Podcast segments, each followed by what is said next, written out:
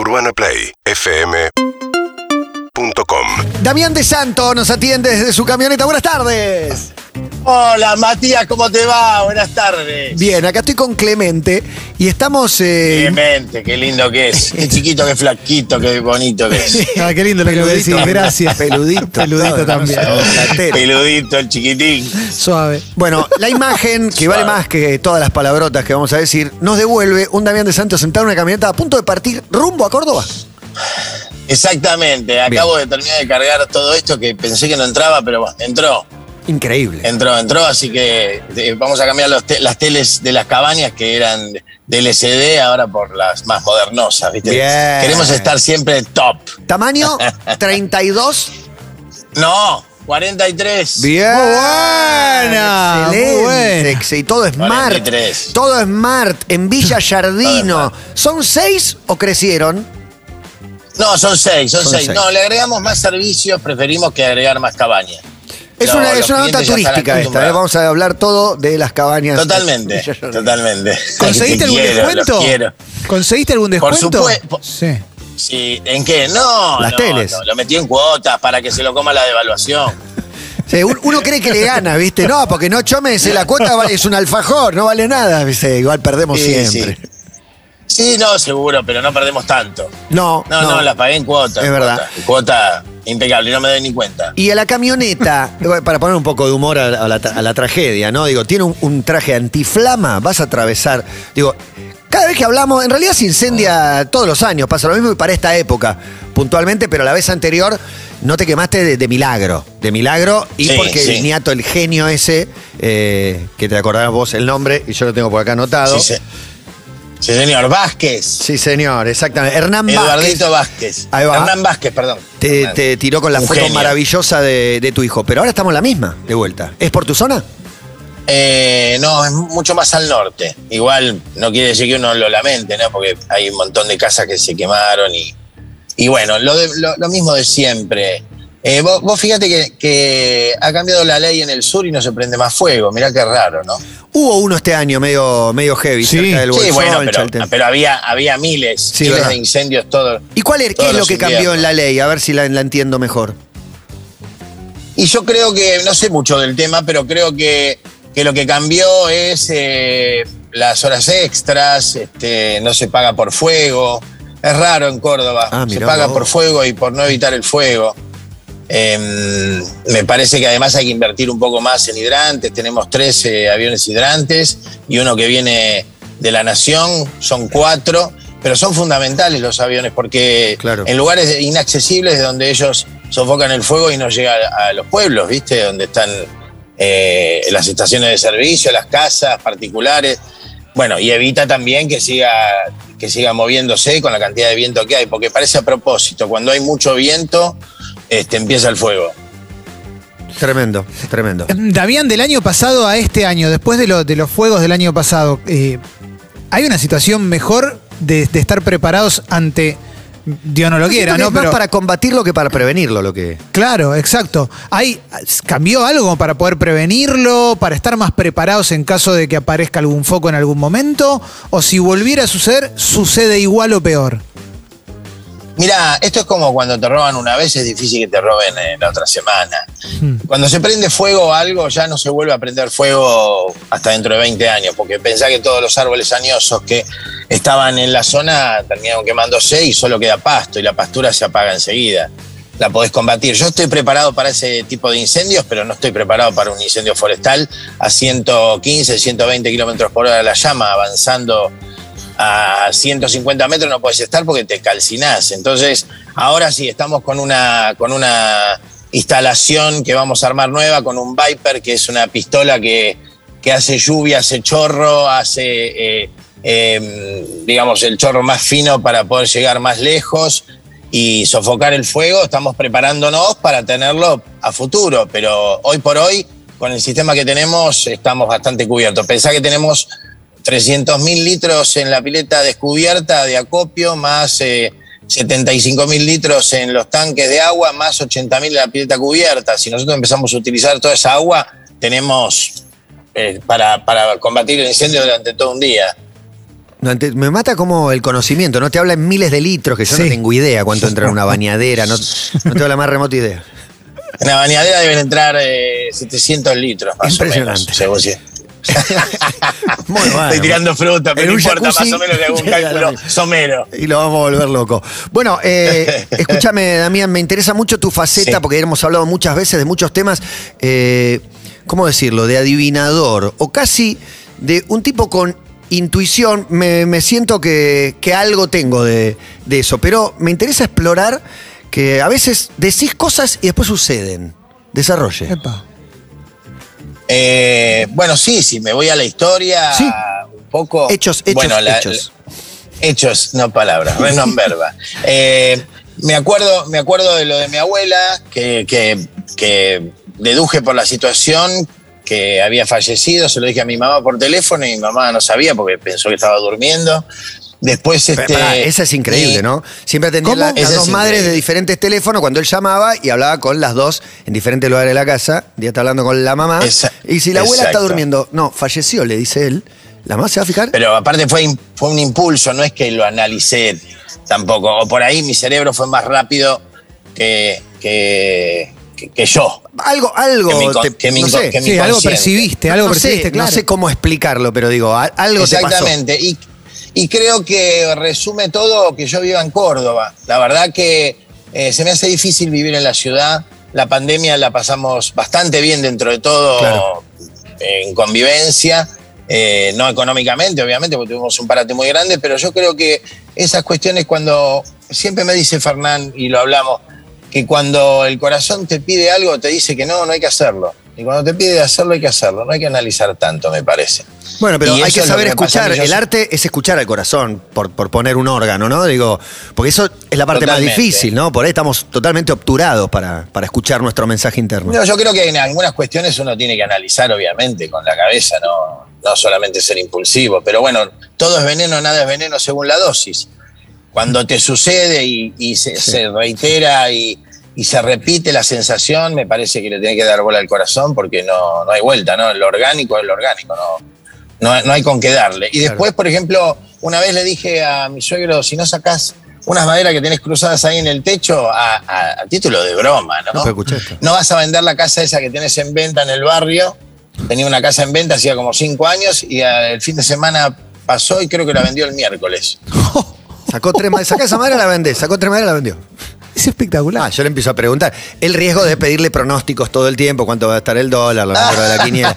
Pero no funciona así. Está comprando, está, te- acaba de anticipar una devaluación cada vez más fuerte. Se compró todo en cuotas, toda la tele en Bueno, pero, cuotas. pero esa la estamos viendo todos. Totalmente. El dólar se va a disparar. Totalmente. No hay que ser Nostradamus. Eh, Damián, No, la verdad que no, no es. Sí.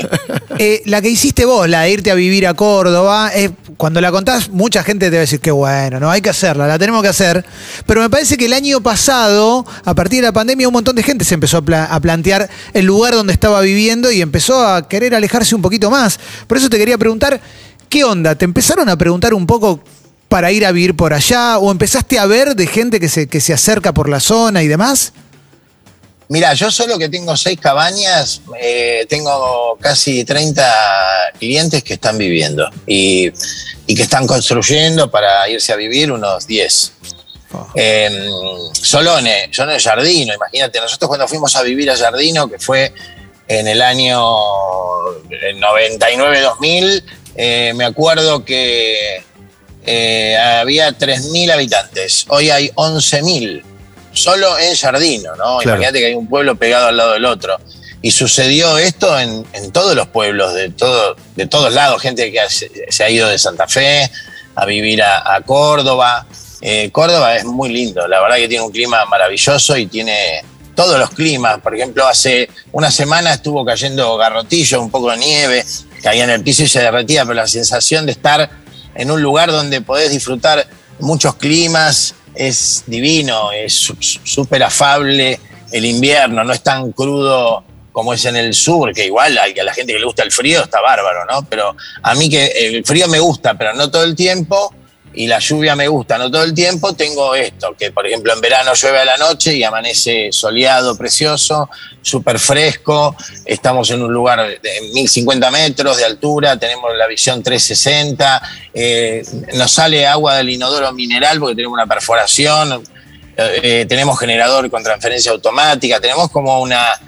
eh, y estás hace vida 20 muy- años. 20 años. y bueno, exactamente, exactamente. Hemos invertido durante 20 años, si bien de inversión más grande fue la inicial. Yo creo que, que nos ayudó mucho la gente que vuelve, que tiene, qué sé yo, eh, empezó con cuatro años a venir y hoy viene con el novio o con la novia. Eh, nos enorgullece mucho eso, pero porque no vienen por mí, porque ya están podridos de verme. Vienen por, por el servicio que le damos. No, para que te cuento aquel éxito que hice en la tele. No, no, deja, deja. No, no hay problema, Damián, no me- ya me lo contaste. No, no, pero te digo, qué sé yo, por ejemplo, la, la gente tiene la llave de la pileta cubierta y no hay horario. Si bien nosotros, por el protocolo, durante el día está una hora y media eh, por cabaña, por familia, digamos, en la pileta solos.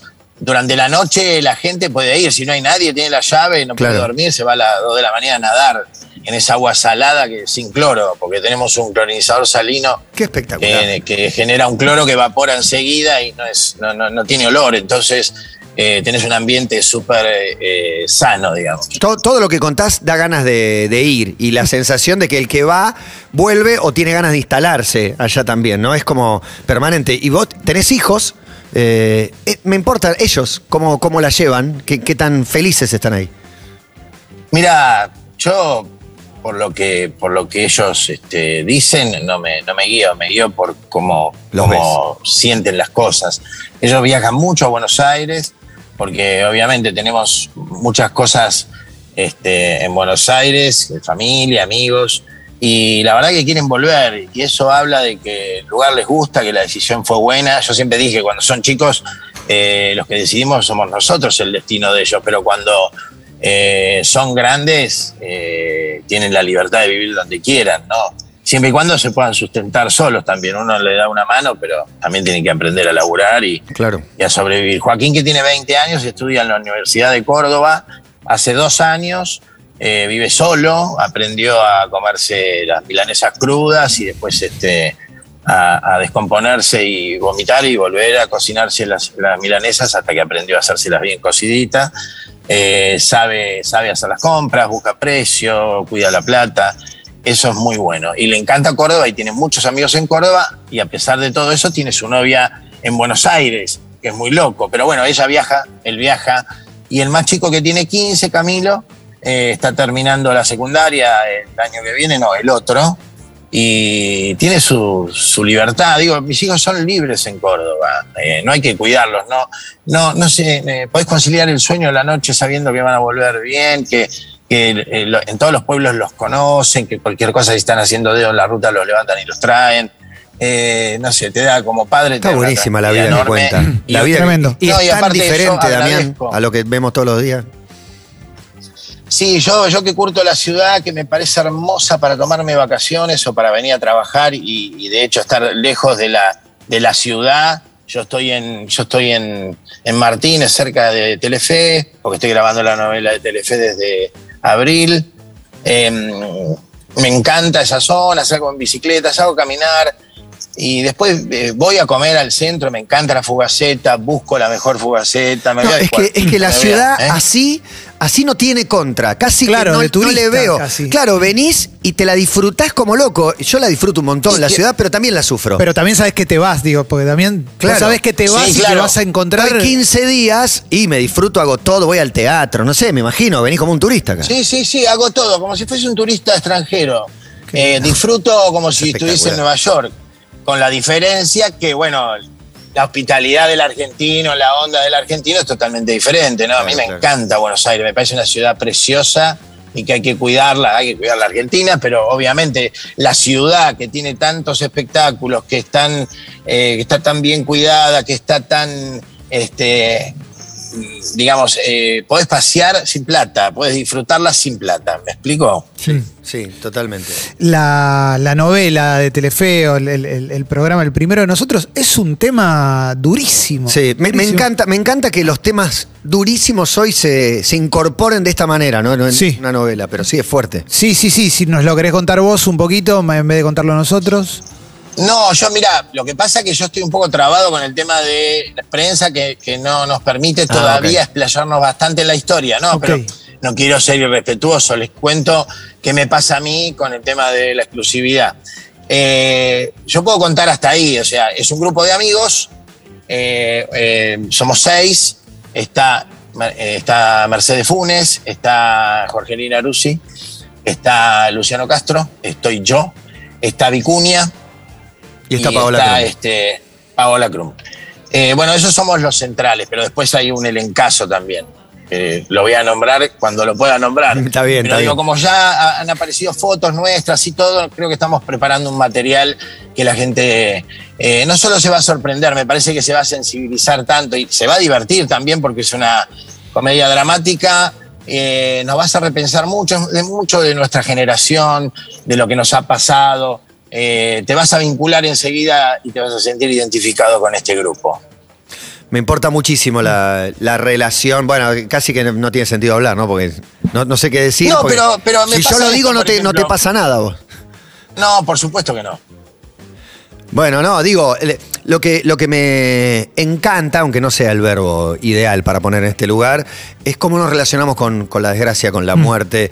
Desde ahí me parece que puede haber el mejor humor de todos, el humor que está ahí, en ese filo, con cierta oscuridad, eh, los vínculos más genuinos. Me parece que saca lo mejor de uno el momento extremo, ¿no? O, Sí. no sé, lo mejor, muestra quién sos Pero un no, poco. no sé, no sé Clemente la edad que tiene, pero vos y yo tenemos una edad más o menos Sí, eh, 50. próxima, cercana. Sí. Sí. yo estoy pasando los 50. Bueno, cumplo Estoy 51 llegando a los en 10 días. 54. Sí, está bien. Bueno, 54. Yo, uno empieza a valorar más las amistades de toda la vida. Sí. O aquellas amistades que de verdad eh, te emocionan, querés estar. Y con la gente que no querés estar, no estás. No. Pero esas amistades es como que las necesitas. Empezás a, a vincularte desde otro lugar. ¿Desde cuánto tiempo me puede llegar a quedar? ¿No? De vida. Porque uno nunca sabe, encima con estas cosas que van apareciendo, eh, que son tan reales, porque lo, lo vivimos día a día, que no sabes mañana, un compañero tuyo se contagia, un amigo tuyo se contagia, eh, la pasa mal y hasta se puede morir. Entonces, como es tan sensible eso, y uno empieza a ver que los hijos crecen y se pone más miedoso en, el crecimiento de los hijos, porque le van a pasar cosas, es indudable, como decía Kung Fu Panda, ¿no? Decía, este, vas a encontrar el destino el día que quieras agarrar el camino para tratar de evitarlo. O sea que hay cosas que le van a pasar y son indudables. El miedo a cómo lo van a resolver si no estás vos. O si estás vos, que vos. ¿Qué es lo que vas a hacer vos con Bueno, ese- pero a mí me llamó la atención y no me metí antes cuando contaste lo de la milanesa de tu hijo, porque ahí eh, me, me resulta admirable porque a mí me cuesta un poco. La- las dos tensiones, la de tratar de que tu hijo no le pasa nada, es una pulsión tremenda y refrenable de cualquier padre, de cualquier madre, creo. No querés, le pones, no sé, telgopor a la esquina de las mesas, para que, no querés que le pase nada. Y sabés perfectamente que si no le pasa, no aprende también. Que cierta cosa solo.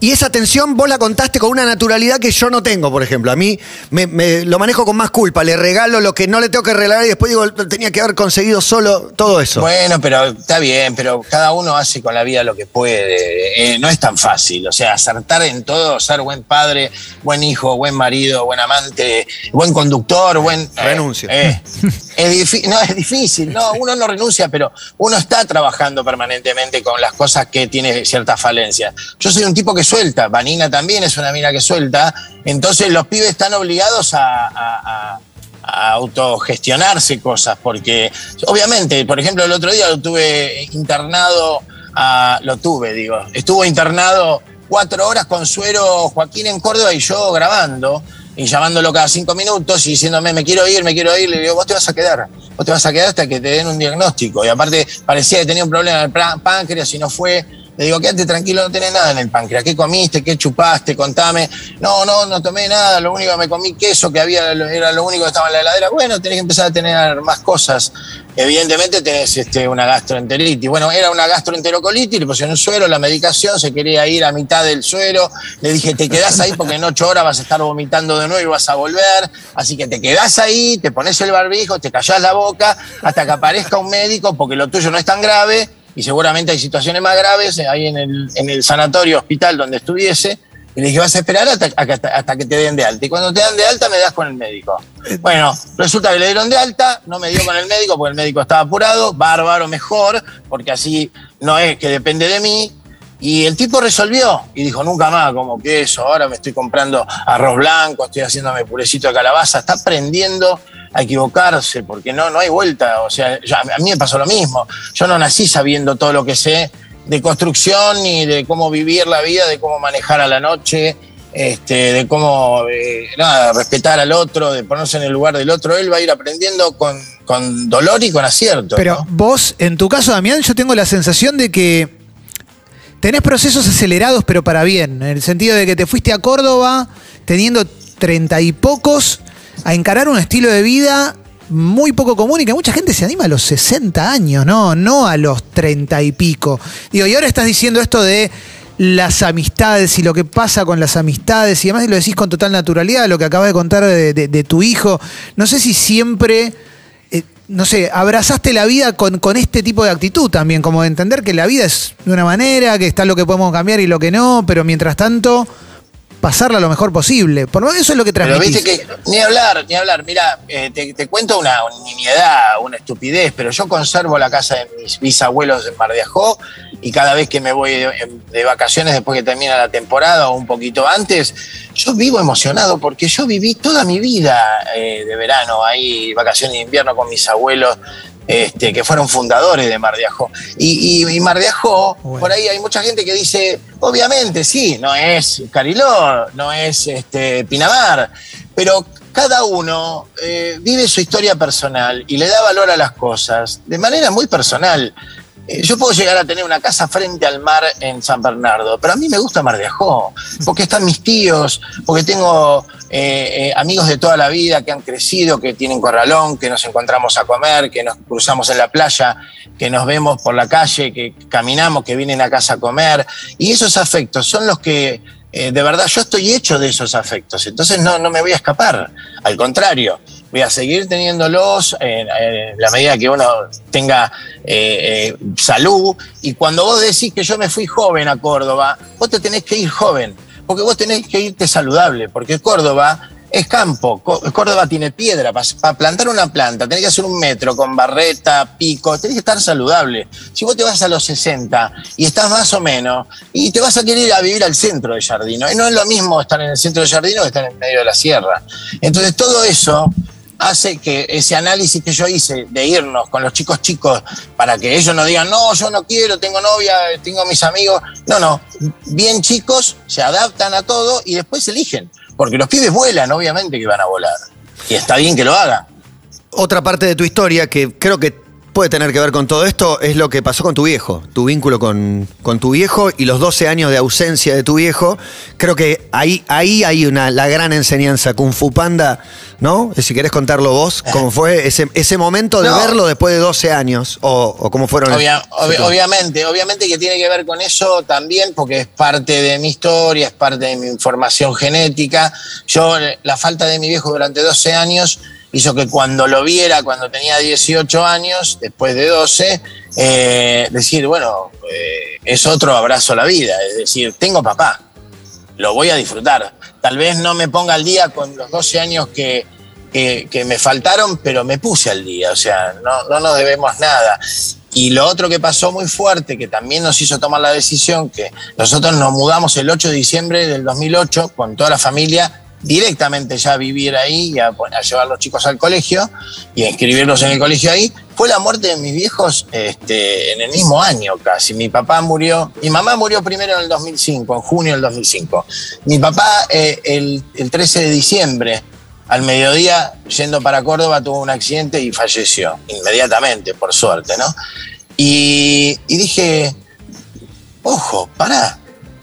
Eh, me puedo ir yo, ¿por qué no yo hacer las cosas que deseo y necesito ahora? Porque no me quiero arrepentir, no me quiero morir retorcido diciendo porque no hice esto, porque no hice lo otro. Es horrible, más, me puedo quejar de lo que hice y me resentido. equivoqué.